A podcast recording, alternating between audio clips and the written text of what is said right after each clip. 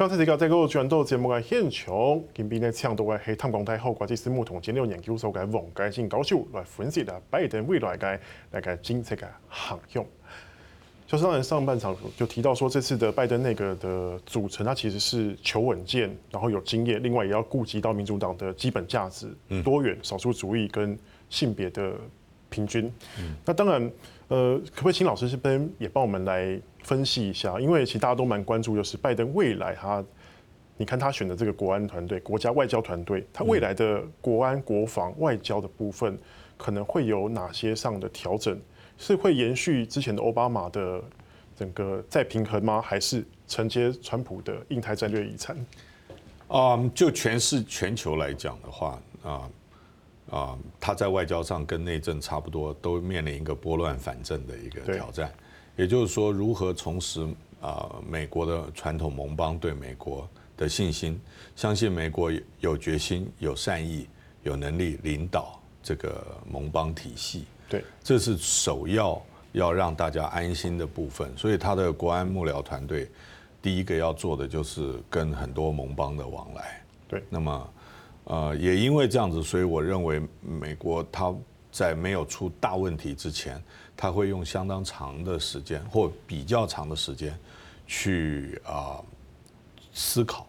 啊，是与中国竞争的长期战略是什么？是，他并不是很迫切。第一要务是稳住自己的好朋友，也就是盟邦。那么，拜登在选举的时候就讲过啊，他不是美国单独去对抗中国嘛？对，他是要打群架嘛？是，打群架的话，你先要把各堂口、各小弟都先讲好，那大家口径一致，行动一致，不是美国突然换一个总统。拜登说：“我是你们的老朋友，手一挥，大家就跟上来了。因为之前川普造成的伤痕，他去修补。对，他必须要去做一些修复，让彼此之间的互信能够重新建立，然后搞清楚下一任呢，就是拜登政府到底是会做到什么程度，这个非常的重要。那么再来的话，就是呃，拜登他自己有一些啊选选前的时候就讲过的，对，那国际组织他必须要去处理。”他不一定是盟邦，但是第二阶层就是国际组织，他要再重新坐到主席的位置上，是谈何容易啊？就是说，你不但啊椅子一摔走人啊，那么现在回来又马上又要当大哥。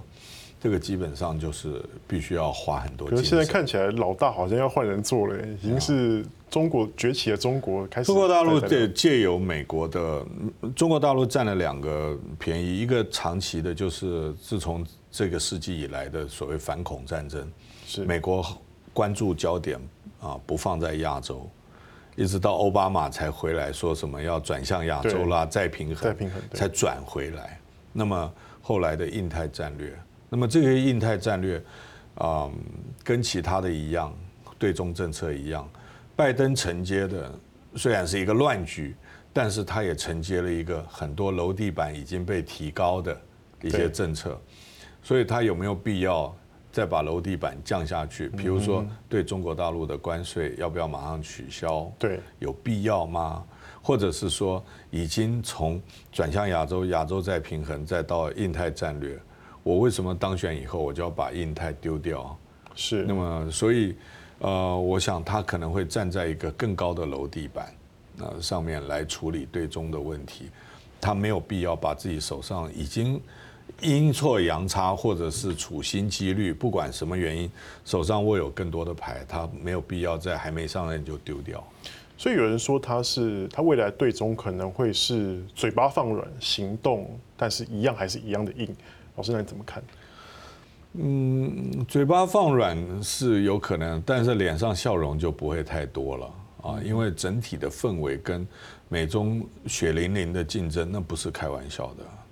中国大陆并没有说他不要做世界第一啊，是啊，但他不称霸。嗯，对，他不称霸的意思是说我是一个善霸。嗯哼哼，他所谓中国大陆讲的不称霸，其实是不想当恶霸。是他自己也不想不希望当恶霸，但是要当善霸，善霸才是天可汗呐、啊，是啊，才是万邦来朝嘛。那么所以，所以呃，在美国来讲，这个霸权的争夺，那个是完全没有妥协余地的，他会跟中国一直鏖战下去。在这种情况之下，处理对中关系调性可以放软，立场当然是坚定的。所以说，他现在对这个呃关包括关税还是放在那边，我就先不给你撤嘛。但是这个协议我们还是要继续谈。调整当然会有，但是他不需要这么快，是因为排在自己手上嘛。我说我们看到现在中国也。其实，在十一月二十五号的时候，其实也给他发了贺电了。这么就是也隔了三个礼拜才给他发一个贺电。当然当中有强调说，希望推动美中关系是健康稳定。那在这样的贺电当中，他有传达出什么样的讯息吗？我相信就是第一个沟通机制跟管道不要随便就断掉了。是，我们知道川普，尤其是川普。这个后面两年，也就是靠近现在这一年半，就美中贸易战开打以后，几乎双方除了经贸谈判啊，偶尔握握手，脸上挤出一些笑容以外，其他过去奥巴马时期的呃这个经济与战略对话，内阁之间的很多都取消了。再加上 COVID-19 这样子一打下来的话，呃，如何重新找回那个稳定？所谓。稳定啊，其实就是可预期了，是，就是我大概知道你针对这些问题的立场是什么，你不会让我有意外，是对双方吗？还是对中国来讲？呃，对双方来讲是。那么在这种情况之下，我们看到贺电里面，习近平又讲了一个他刚刚上台的时候对。双边关系的期许，对，就是不冲突、不对抗、相互尊重、合作共赢，是这十四个字。那大家会想说：“Oh my God！” 呃，隔了四年，或隔了你习近平上任已经七年了，那你现在回不回得去？还是回不去了？呃，我我是这样看，至少他还讲原来的话，他没有变。对，也就是说，他还在使用他原来的语言。所以我想，北京这次传达的讯息很简单。第一个，我是等联邦这个总务署发函给胜选的一方，启动了交接程序，我才发贺电。第二个，我贺电的内容是跟我以前讲的一样，一字不差。他希望维持住这种可预测性，是来传达这样讯息给拜登的阵营。那现在拜登他所公布的这个团队出来之后，哎，是不是中国大陆也会觉得我放心了一点？当然啦，可预测性是大家比较喜欢的，因为曾经打过交道嘛，这群人。呃，除了打过交道，就是你想想看，那个呃，习近平跟拜登两个人曾经一起吃饭、聊天、坐车、呃，散步的时间。嗯，那个大概美国没有其他政治人物的总时数会超过拜登嘛？那所以当然对中国大陆来讲，它并不是啊会有太多的，最少比川普要稳定多了啊。那么另外一方面的话，就是呃彼此要有一个适适应期。对我的讲，我的看法，它有分几个阶段，我将来会写在我自己的专栏里面，就是说第一阶段是政策。检讨，对，就我有哪一些东西要改，哪些不改。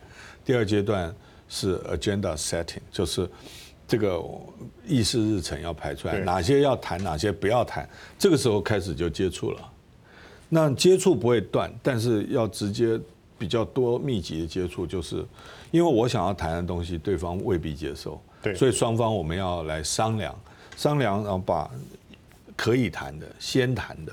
列好表以后，我们就进入第三阶段，就是双方开始针对双方都有意愿做优先来谈的，就开始。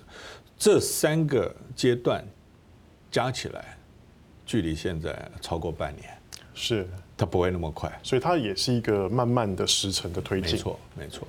这样子我们还观察到一件事情，就是说拜登在国安会下面也要再加设一个亚洲事务主管，嗯，是不是也代表说未来美国在亚洲这一块的经营会是它的重点政策之一。简单的回答是的，因为美国国安会长期以来在国安顾问呃跟副顾问以下，针对不同的地域区块，它会有相关事务的资深主义主任跟主任，就是 director 跟 senior director。那么如果说我们有这么多，包括欧洲事务的啊，包括这个中东事务的，你把亚洲事务本来就有的资深主任，你要再拉上来一个做一个高半格对的这种位阶的话，那当然显示美国对亚洲的重视啊。那么呃，你看现在有印太司令部。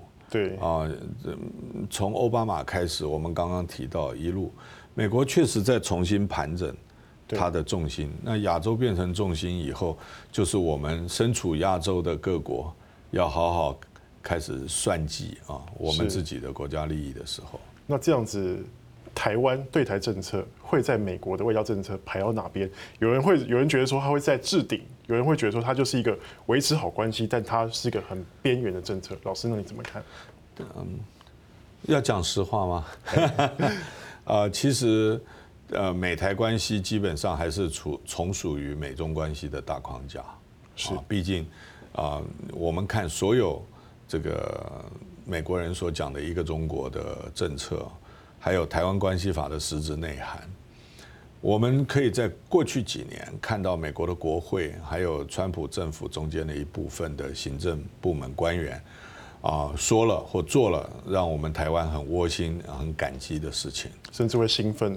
呀，那么但是，呃，美国在这个整个让台湾感觉良好的过程当中，从来没有任何一件事或一句话。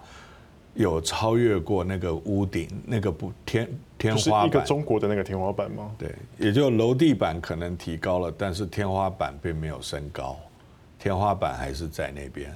这个天花板就是我们没有邦交，我们不是军事同盟，啊，所以包括呃这个卫生部长来了以后，其他的美国方官员来都不再做漆有美国国旗的军机了，是啊。那么也没有官署拜会了，是在酒店里面，是呃开会，啊吃饭在总统官邸。其实有很多讯息，在美国还没有选举的时候，我们不知道川普会不会连任的时候，其实川普政府里面也有一堆人，他紧紧的守住了。那个美国的一个中国政策是，所以话讲的很好听，台湾会很舒服。对，但是美国从来没有调整那个天花板的高度。